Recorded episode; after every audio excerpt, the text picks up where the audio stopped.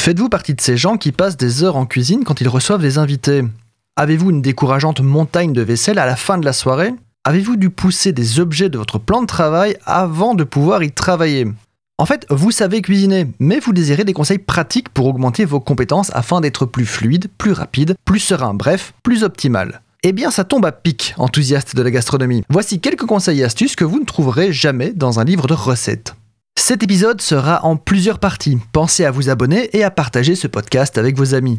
Que ce soit en sphère amateur ou professionnelle, là où le bas blesse le plus souvent, c'est l'organisation. Le but est de ne pas laisser le désordre s'installer, et pour cela, rien de tel qu'une bonne discipline.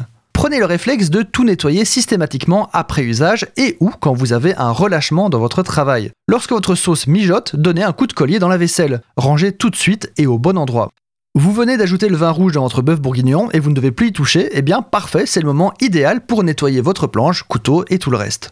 Une place pour chaque chose et chaque chose à sa place. Un ustensile rangé est un ustensile dont vous n'allez pas partir à la recherche et donc vous gagnerez du temps.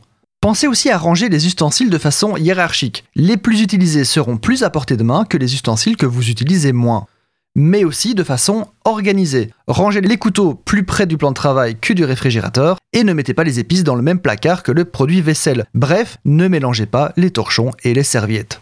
Évitez la surcharge du plan de travail en y limitant la présence de robots en tout genre et autres machines à café. Un peu c'est bien, très bien même, mais si vous ne savez même pas y poser une tranche de pain sans devoir pousser un objet, il va falloir remédier à ça. Les meilleurs plans de travail sont finalement les plans de travail les plus aérés. Travailler dans une cuisine ordonnée et propre aura en plus l'effet de vous motiver encore plus à y passer du temps et surtout du plaisir. Après tout, c'est ça qu'on recherche.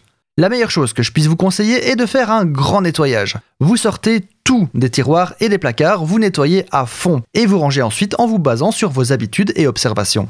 Ce sera fastidieux, certes, mais vous serez content de vous et pourrez goûter ainsi immédiatement aux bénéfices que ce grand nettoyage vous apportera.